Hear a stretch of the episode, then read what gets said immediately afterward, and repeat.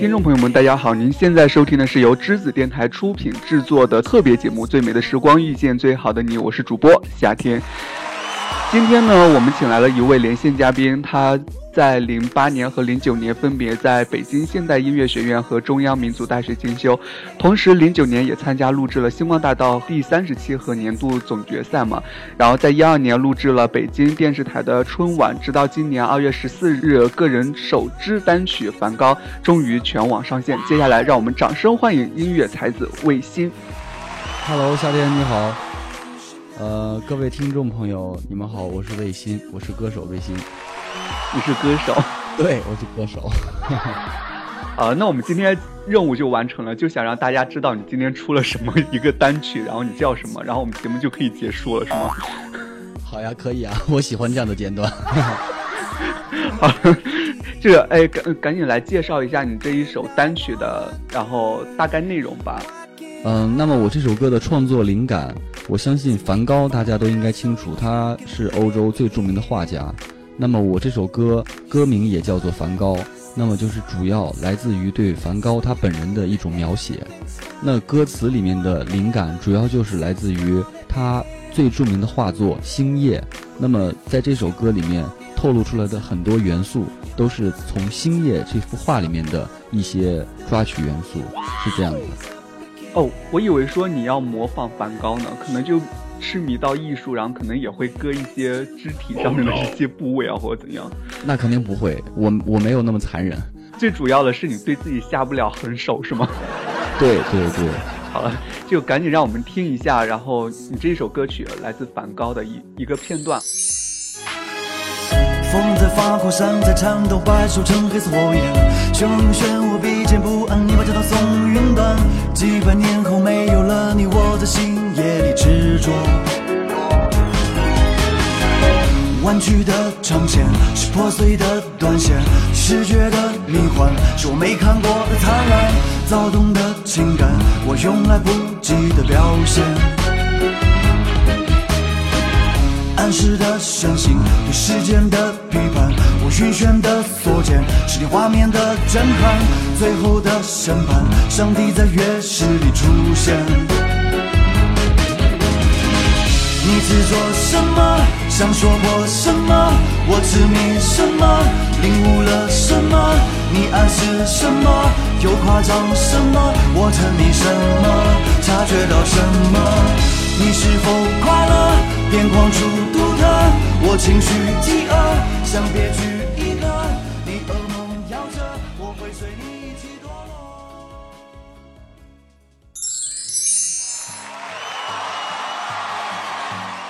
哎，魏行，我想问一下，你之前有了解过我们这个节目的性质吗？呃，我没有了解过。所以你今天是初生牛犊不怕虎是吗？第一次来到我这个节目，就根本就不 care 这一种 有的没的东西，是不是？呃，我只是觉得我嗯、是懵的，嗯、那就只能就是见招拆招。好吧，你放心，我绝对不会用这些 提提纲的问题的。然后，呃，我们是不会按照流程来走了，做好心理准备了吗？呃，我做好心理准备了，但是千万不要太夸张，我不知道我能不能接得住。好了，那我们先缓一下，好吧？然后我还是比较对你这一个单曲《梵高》，然后比较感兴趣。就你刚刚介绍了一下你这个梵高的大概的内容哈，还有你稍微介绍了一下你这个灵感。我相信你在创作这一个第一个这个单曲《梵高》的时候，然后你肯定这个重心完全就放在这个上面了，比较倾心于这一个单曲上面。我想问一下，你这个就是。灵感呢，除了是来自这一个梵高的画作上面之外呢，然后还有没有其他的一些灵感加入进去？嗯，首先这首歌能定名为梵高，其实就是在某一种层面上突出我是非常喜欢，就是欧洲文艺复兴这个时期的一些东西的，就包括我平时看电影的时候，还有看一些美剧的时候，我都非常倾向于看这个欧洲这个很古老时期的这种东西。所以，对于梵高，他刚好就在这一个时期的这种文化、这种元素，就本身就是我非常，嗯、向往的一些。所以，呃，在这首歌的这个调调上，他就是会去往这个方面去偏。那完事了，咱们俩做不成好朋友了。刚刚我听了一下你这个梵高的，然后这个曲风有那么一点点就是说唱的成分在里面，是吧？嗯嗯，对，是有一点。因为我是以前就是很喜欢唱说唱的，但是呢，在这首梵高里面，因为它的调调就已经定的是稍微文艺一点的感觉。然后呢，如果说硬是把说唱加上加进去的话，可能会很唐突，也很别扭。所以我们就采用了用旋律般的这种绕口说唱，呃，凸显一点自己的这个会说唱的这个风格，是这样。哦，那既然你是说唱类型的歌手，一开始，那就是我比较好奇，因为说唱类型的歌手一般情况下都是对一些街舞啊什么的这各各种舞蹈，然后可能也会感兴趣。你是比较偏爱唱歌呢，还是舞蹈呢？嗯，我肯定是比较偏爱唱歌，因为我曾经也是个舞者，但是呢，当时，嗯，这个话应该要说的话，是我从小的时候。本身我就是立志要当一个歌手，然后呢，在人生中误打误撞，然后呢就进入了一个跳舞的这样子一个舞者身份，但是呢，我还是回到了自己这个，呃，最初的这个人生梦想嘛。然后，呃，那么我如果说非要选的话，我肯定还是会选唱歌。但是在现在的这样一条路上的话，能一一边唱一边跳，这样子比较全能的一个歌手，那肯定就是更好的。谁告诉你的边唱边跳是全能的？嗯，那那应该全能是什么样呢？呃，就如果是全能的话，应该就不会跳，说自己是全能的吧？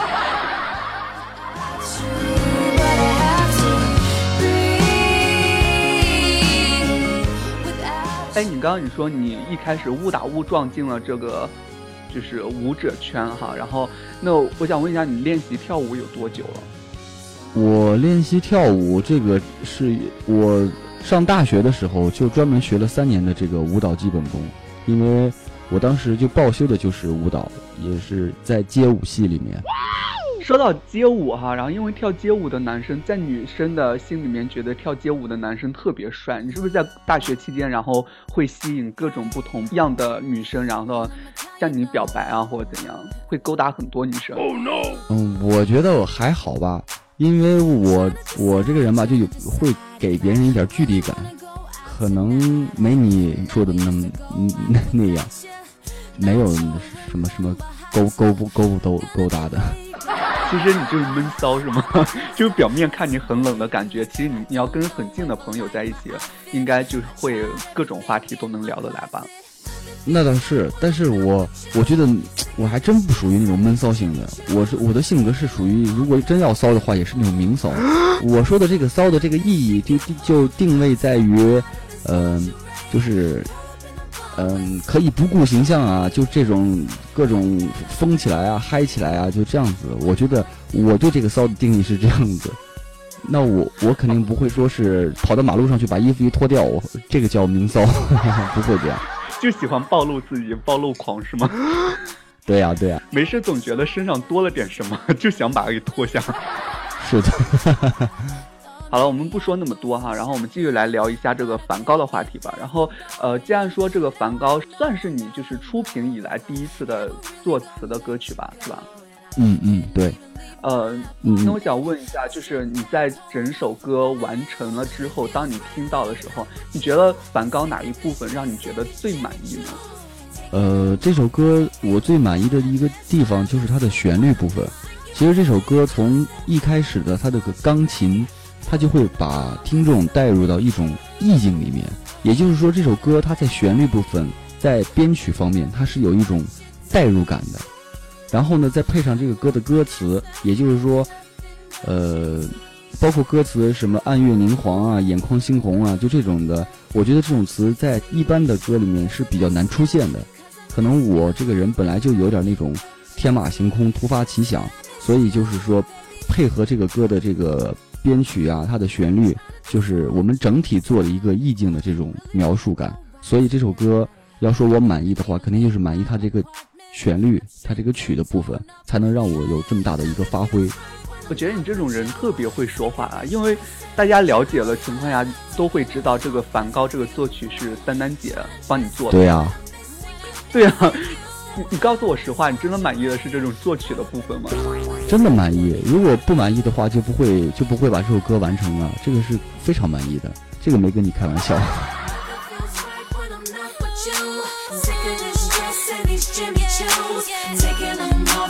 feel a fool. Trying to dress up when I'm missing you. Cause I miss you. In this lingerie. Caught up in a bar with something. Promise if you do.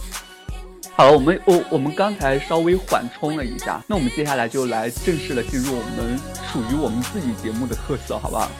让我们嗨起来。好，你的初恋是几岁？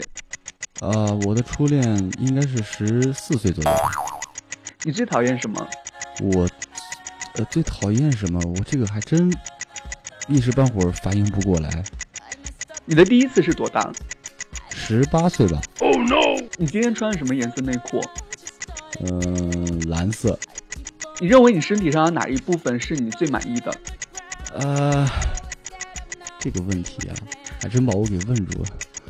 那就最满意的就是头呗，头部，因为每天都暴露在外面，那就头部吧。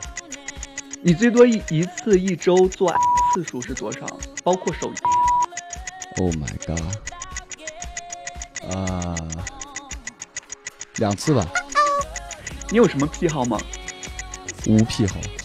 你最喜欢什么类型的女生？嗯，气质型。呃，如果让你选择以下三类人里面来选择一个来约会，呃，你会选择哪一个？这三类分别是美女，第二个是内心美外貌丑，第三个是富婆类型的。美女，请快速用五个词来形容丹丹姐。嗯，知性，呃，呃，文静，嗯，才华，嗯，美丽，高挑。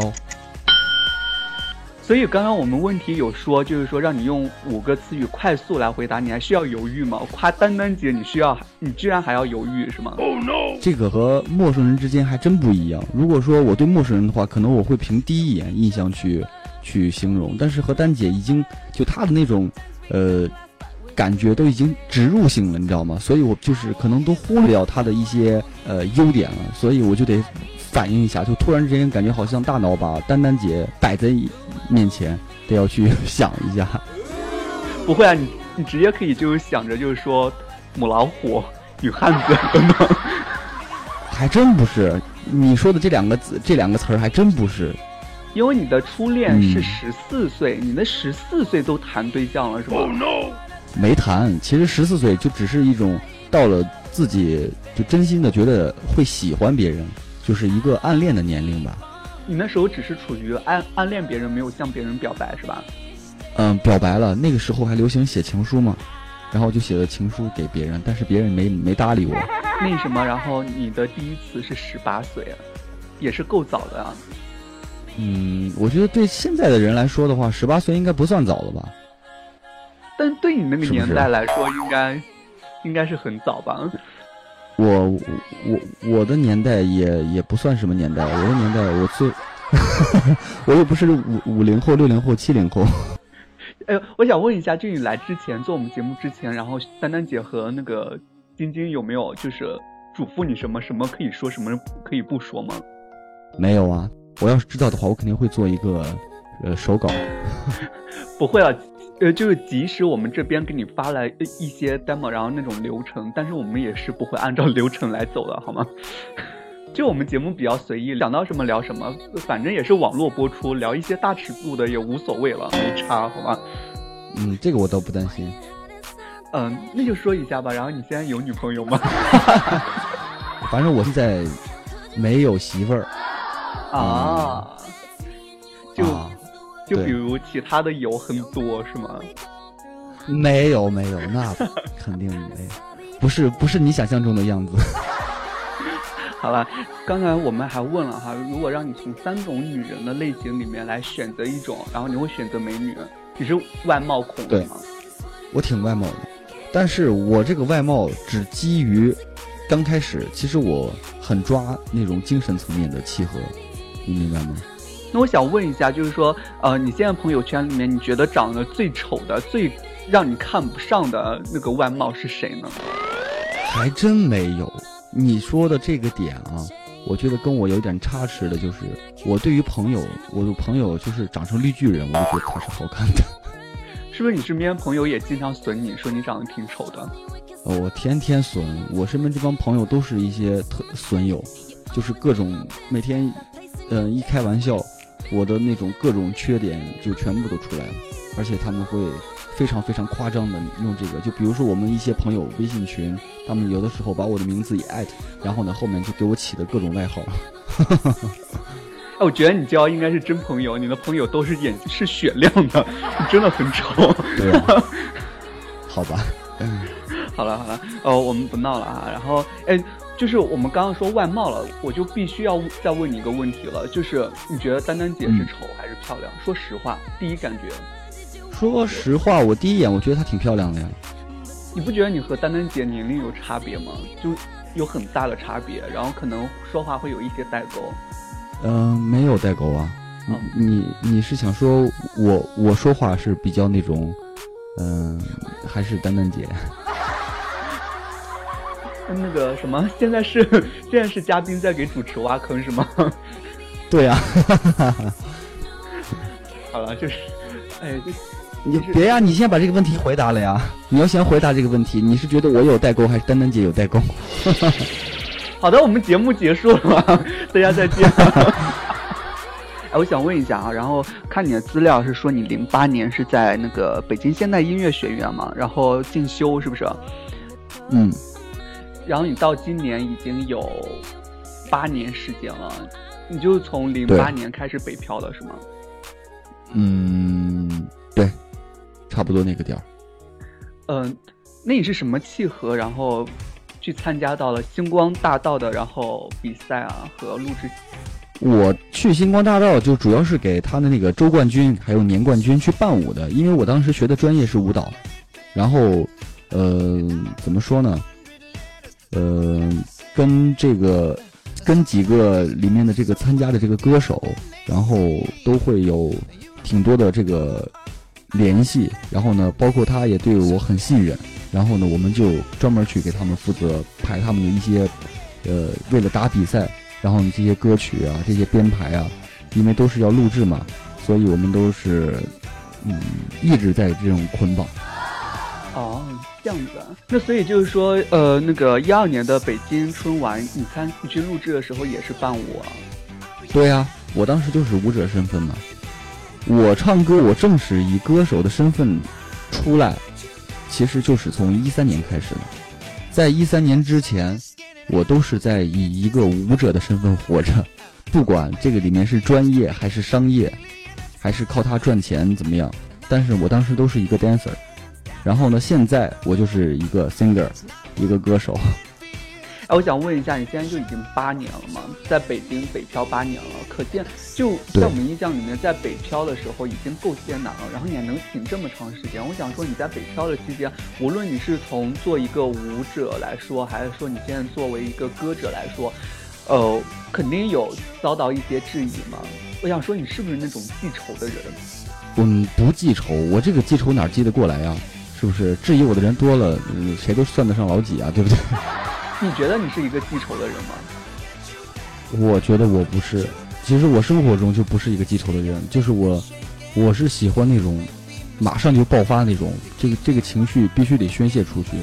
当你如果感到有压力，或者说你比较生气的时候，你你选择排泄，然后是什么样一种方式？是睡觉还是怎样？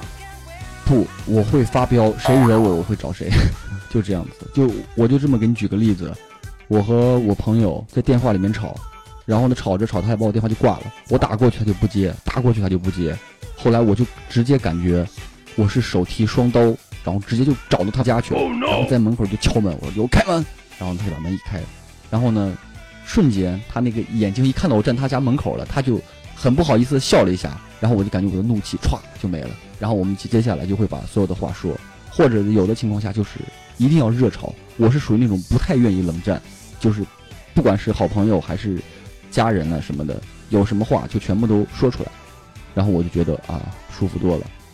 所以我做一期节目和你连线，我还有生命危险是吗？好了，就你刚刚你说你自己不是一个爱记仇的人是吧？你对自己评价来说，对对对，那那我们啊这里有一个测试，我们这有一个就是测测验你是不是一个爱记仇的人，就是你到底是不是嗯爱记仇，让我们用科学比较科学依据的，然后来解答你是不是爱记仇的人，好吧？嗯好，第一个问题是你是一个十分相信命运的人吗？A 是的，B 不是，C 是有时会相信。C 吧，有时候呃，自己的想法与行动之间的关系是：A 是敢想敢做，B 是光想不练，C 是想法太多，偶尔有行动。我是典型的 A，想到就做，而且是当下立马。呃，下一个问题是：是否认为爱一个人有多深，那么恨一个人也有多深呢？A 是的，B 不是，C 是可能。嗯，可能吧。在犹豫。对，我在犹豫这个问题，因为我这个问题好像历史上我没有考虑过这个问题。好了，呃，武侠中的三个人，你更欣赏谁？A 是《神雕》中的李莫愁，B 是《倚天》中的灭绝师太，C 是《笑傲》中的东方不败。啊，这个问题好难答呀。李莫愁、东方不败，还有谁？灭绝师太。对，嗯，哎呀，我还真不知道。用排除法的话，我对于李莫愁的了解好像是他是为情所伤，是吧？首先他肯定就被排除掉了，他就被排除了，因为我是不会为情去什么的。然后，东方不败和灭绝师太，那我就选个年轻的吧，选东方不败。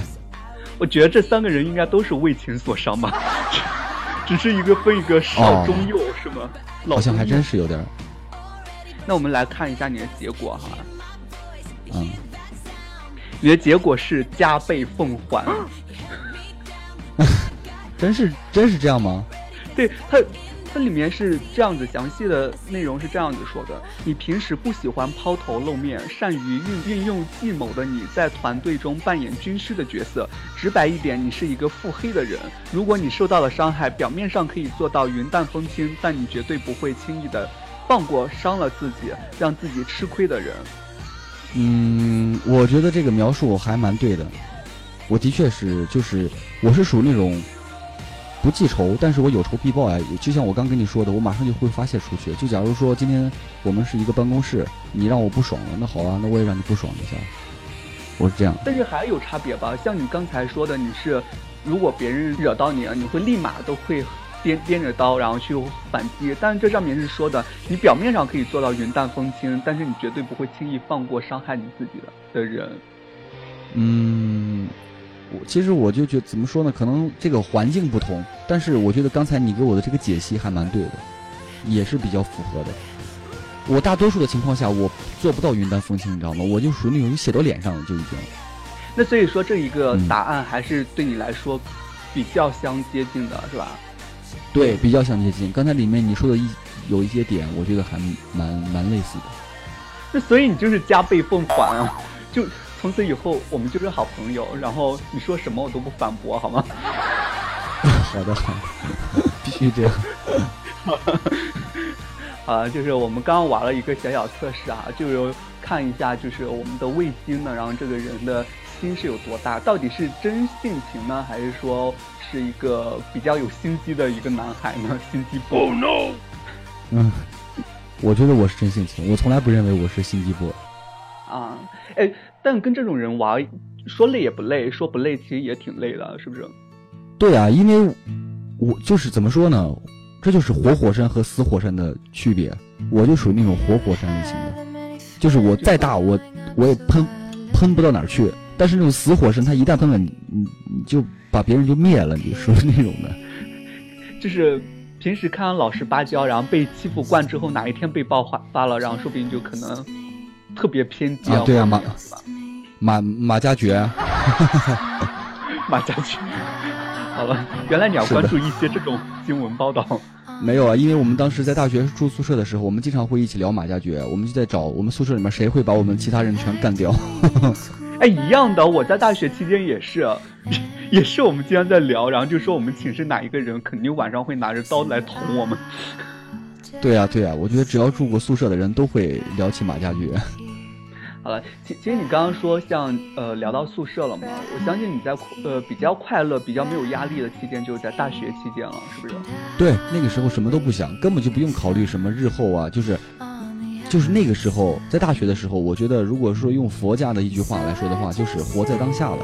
那个时候，一不用思考过去的事情，二不用去担忧未来的事情，就是你每一天每时每刻都在活在当下。我今天起来了，我该去吃饭了，我该去上课了，OK 了，就这样，很简单。呃，反正那个时候课外活动是很丰富的，课外活动，但是我什么鬼？对啊，但我大部分的时间，我我大部分的时间我都奉献给舞房了。那个时候我们几乎都每天晚上都彻夜在舞房练舞，一般都练到十一二点，舞房关门才回宿舍。就你课外活动大部分时间都是在床上吗。没有啊，都是在蓝天绿地之下。你们居然玩了这么鲜艳 我那倒不是，我们玩的是一种就就是那种学生时期的那种啊、就那种单纯，每天和阳光充分的去接触。好了，嗯啊、你从歌者到歌手的转变一定付出了很多。除了你要感谢自己坚持梦想之外，我相信你肯定在舞者有感谢的人，然后在做歌者的时候也有感谢的人吧？你分别想要感谢谁啊？嗯，目前来说的话，我就想感谢我的团队，就是九鼎天音，因为我的每一步都是跟这个公司密不可分的。从这首歌的创作之前，一直到这首歌的创作中期，我们的每一个细节、每一个处理，一直到现在这首歌，呃，发表了、发布了、上线，然后呢，一直到接下来我会有什么样子的动作，都跟我的公司密不可分。所以这里面就是，以我目前的状态来说，我最感谢的就是我的团队。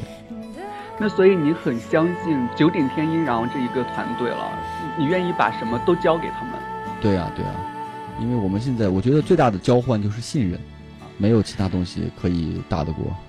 是任何一个合作者之间的关系呢，我觉得能够驾驭这一份关系的最大的一一个内容就是信任了。只有信任，你才能好好和人家合作嘛，是不是？是的，哎，我我我还有一个私人问题想要问你，嗯，为什么你在做连线的时候选第一个先上连线是选其他的平台，不是我们家？那这个你要问晶晶了。最主要的是，为什么背包客有声电台要比我们家先出呢？我我我说实话哦，因为我就可能现在这个媒体时代已经有有所转变了，就是我平时对于这种宣传媒体，包括就是这个电台之类的，我听的真的是不是很多。我可能偶尔就在开车的时候可能会去听一下，但就是说我自己是在这个事情上是没有没有那种，呃，就是说比如说觉得你家好呀，或者觉得他家好啊，我这个完全就是在听他们的，呃，听公司的安排。我这我这话说的也挺实在的啊。不不要跟我说那么多官方，在我看来，你这些话都是官方的，好吗？我现在给你一个将功补过的机会哈，然后我想让你来就是评价一下，就是到底是我们家的节目好，还是背包客有声电台家的节目好？哇，你你这个坑挖的很大，你这我一不小心的话，到时候我说错了，要么就是你把我直接那个什么，可能你惹到我们之后，这一期节目就压箱底了，从此以后再也不播放了。对对对我们就不制作。对对对，嗯，但是我我我就我只能这么说一句啊，我就觉得你是蛮活套的一个主持人啊，因为我最近做的这个连线里面，大多数的这个主持人都是在按提纲走，对，我觉我觉得就是因为像这个提纲，我相信你们的经纪公司的那些像晶晶啊谁啊，可能给每一家电台都都会发。然后像你回答这些问题，应该都比较手套了，像是复读机一样，参加每一个节目都要 回答相同的问题、相同的话，是不是？对，对对对，是的。所以你不按套路出牌，其实也是符合我的性格的。我其实也是不按不爱按套路出牌。所以你以后再连线的时候，然后晶晶告诉你说，好的，那我们下一次连线了，就也是按照提纲走，你就提前录好音就好了。等他问过，然后你就直接来回答，你不你本人不用到场的。还真是。好了，呃，不过还是非常感谢你能够参加我们节目哈。然后今天我们聊的确实也是非常开心。在节目最后呢，你有什么想要和你的听众，然后你的呃粉丝们，然后有什么想要说的吗？嗯，我当然是首先要感谢可以喜欢《梵高》这首歌的所有听众，因为这首歌它的确是属于一个比较呃偏冷的一首调调的一首歌。首先能接受这首歌的听众，我觉得你们都是好样的。然后。嗯，其次我要感谢所有的听众啊，包括感谢主持人，呃，夏天啊，感谢你们在二零一六年，嗯，这个官方套路话就是身体健康呀，万事如意。但是用我自己的话就是来说，每天，呃，就是一定要有一个很好的心情。我觉得人做事啊，生活啊，这个心情都是非常重要的。有个好心情，你什么事情都 OK，都会在你的这个。呃，范掌控范围之内，是的，我们都希望大家能够天天开开心心哈。然后你说的，你能接受你这首歌的，然后也是棒棒的。我想说，你如果去精神病院，应该所有的人都会喜欢吧？对的，因为我呃，我也插个题外话，因为我们在探讨这首歌的 MV 的时候，我就建议让我以一个精神病患者的这个身份出现，因为。梵高本来就是在精神病院创作的这首星，这个这幅星夜，我特别，我当时研究这首这幅画的时候，就几乎就完全进入到这梵高的这个视角里，就以他的那种眼眼呃那个独到的这个眼光来看窗外，为什么会看到天上有那么多的月亮？为什么要看到教堂？为什么就看到这种山？然后呢，这个柏树为什么就像一个蛇一样？我曾经体验过他的这个视角，还有他的内心。所以我特别理解一个精神病人的这种状态。好了，祝你在精神病病人的路上越走越远，好吧？好的，我一定会越越走越远。我希望哪一天我去北京，能够去精神病院看你。好的，好的，我就住在积水潭医脑科医院。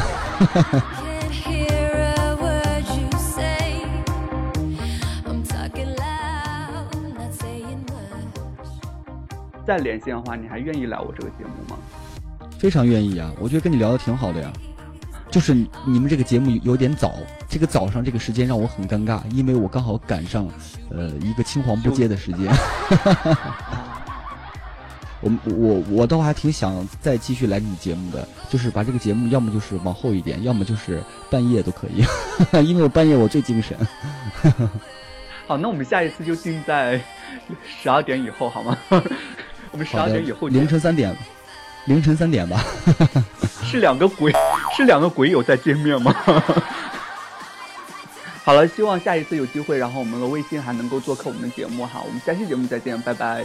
好，夏天再见，各位听众朋友们再见。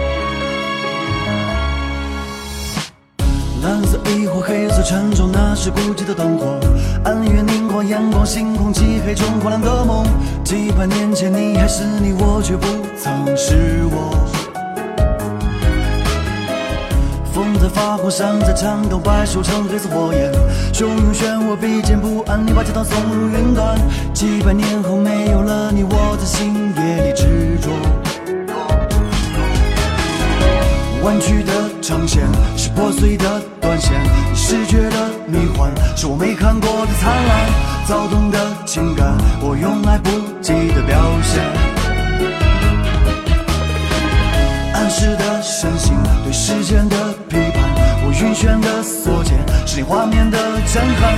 最后的审判，上帝在月食里出现。你执着什么？想说破什么？我痴迷什么？领悟了什么？你暗示什么？又夸张什么？我沉迷什么？察觉到什么？你是否快乐？电光束独特，我情绪饥饿，像别具一格。你噩梦摇着，我会随你一起堕落。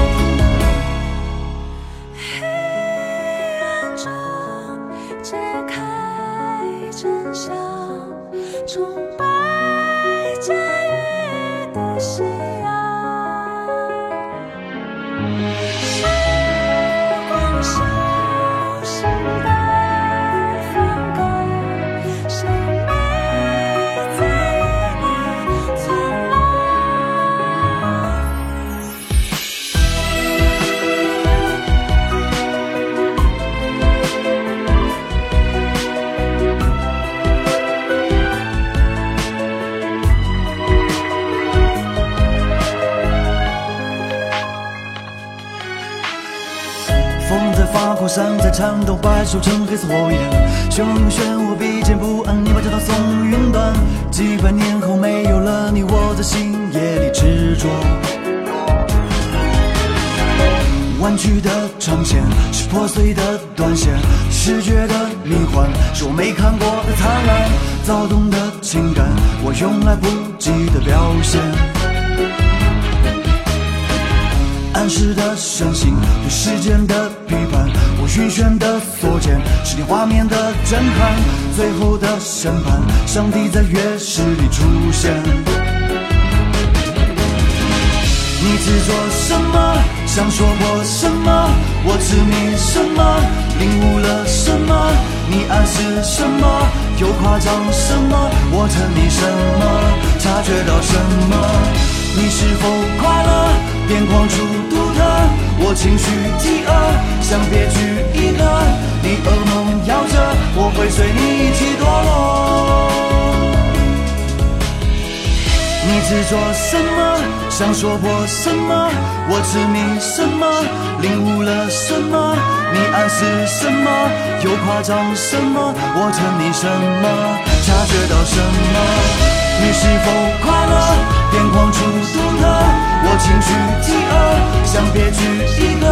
你噩梦飘着，我会随你一起堕落。